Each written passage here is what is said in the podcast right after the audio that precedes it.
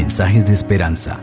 Reflexión diaria en el plan Reavivados por su palabra con el pastor Álvaro Rodríguez.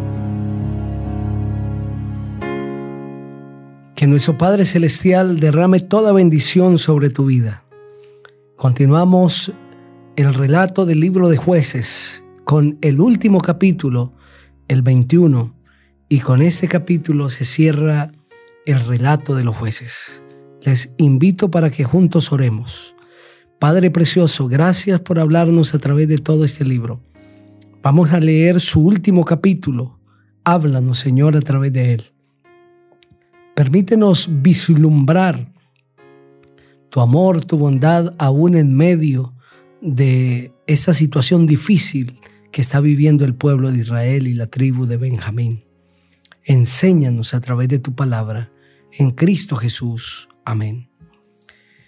Ese capítulo presenta la supervivencia de la tribu de Benjamín y un plan que hace el pueblo de Israel, aunque de manera equivocada, para tratar de cooperar con la tribu de Benjamín, con los que quedan.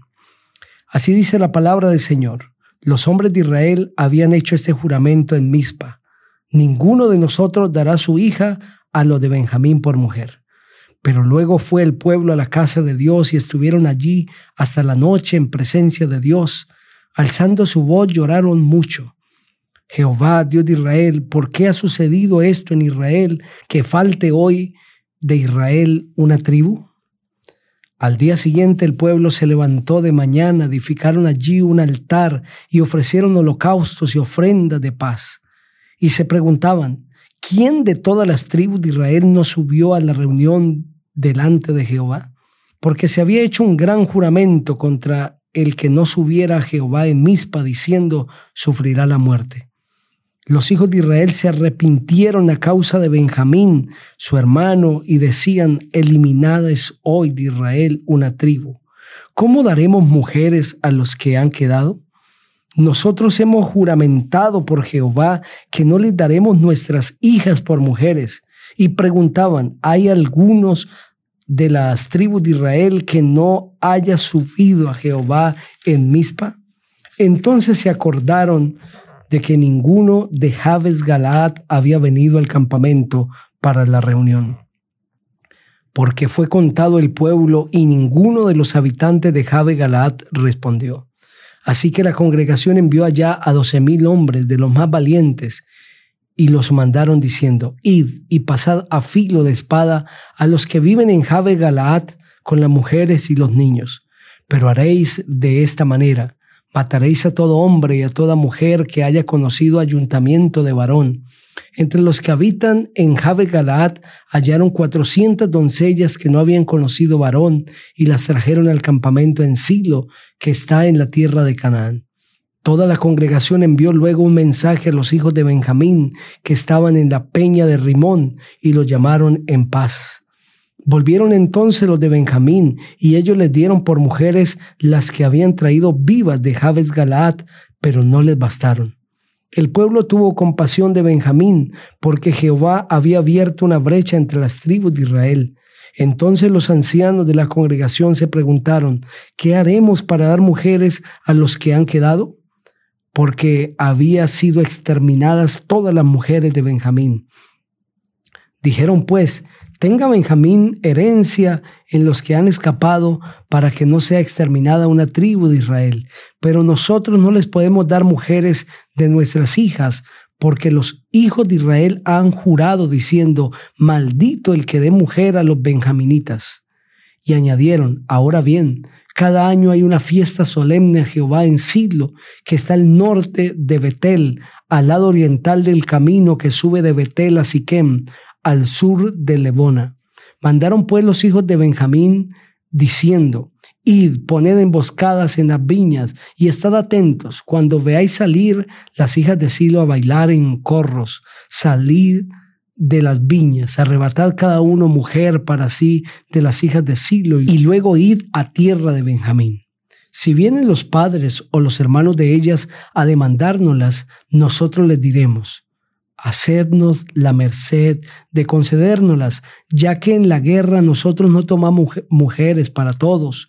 Además, no sois vosotros los que se las disteis, para que ahora seáis culpados. Los hijos de Benjamín lo hicieron así y tomaron mujeres conforme a su número, robándolas de entre las que danzaban. Luego se fueron, volvieron a su heredad, reedificaron las ciudades y habitaron en ellas. Entonces los hijos de Israel se fueron también de allí, cada uno a su tribu y a su familia, y cada uno salió hacia su heredad. En aquellos días no había rey en Israel, y en aquellos días cada cual hacía lo que bien le parecía. Amén. A través de ese capítulo se cierra el libro de jueces. Los hijos de Israel habían hecho un juramento en medio del fervor de su ira, del ardor de su enojo, y el juramento decía, ninguno de nosotros dará su hija a los hijos de Benjamín por mujer. Dios les había pedido a los israelitas que no hicieran emparentamientos con las naciones paganas, que no podían dar sus hijos o sus hijas en casamientos. Por lo tanto, cuando hacen ese juramento, están tratando a la tribu de Benjamín como una nación pagana. No la reconocen más como parte de las tribus de Israel. Y luego de que han hecho ese juramento, el pueblo va a la casa de Dios y están allí durante todo el día hasta la noche y alzan su voz y lloran. La venganza que los hijos de Israel han ejecutado en contra de Benjamín ha sido una venganza extralimitada. Han hecho terrible daño. Qué bueno hubiera sido que hubiesen llorado antes de ejecutar tal sangriento juicio. Pero es ahora el ver los resultados, la mortandad, que van y lloran delante del Señor y se preguntan, ¿por qué ha sucedido esto en Israel que falte hoy de Israel una tribu? Y aquí el pueblo está culpando a Dios, está culpando a Dios de las decisiones que han tomado, porque en medio de su enojo decidieron levantarse y cobrar venganza y mataron a muchas personas. Las lecciones del pueblo de Israel son para nosotros ahora.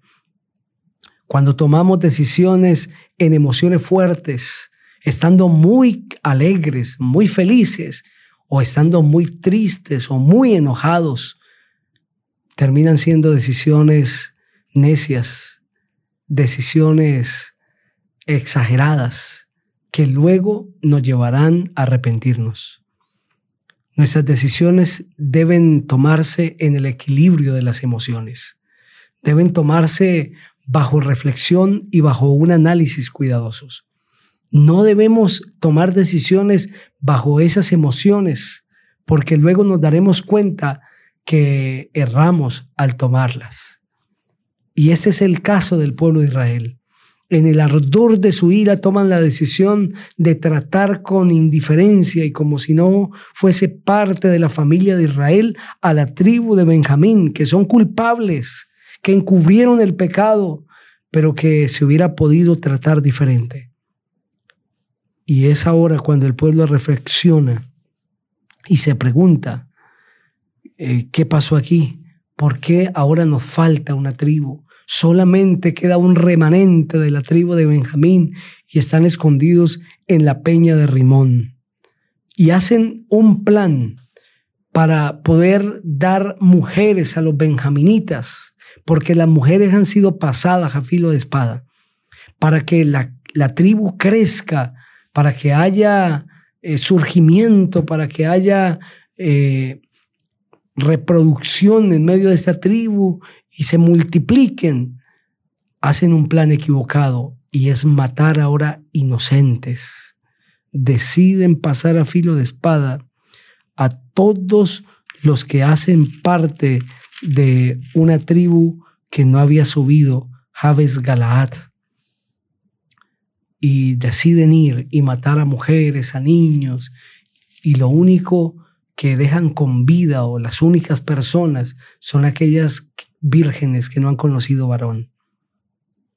Un plan para matar personas con tal de no violar un juramento. El juramento era más sagrado que la vida de las personas. ¡Qué equivocación! ¿Cuántas veces nosotros también creemos que es más importante la norma que la persona, que es más importante hacer cumplir mi criterio que las personas mismas?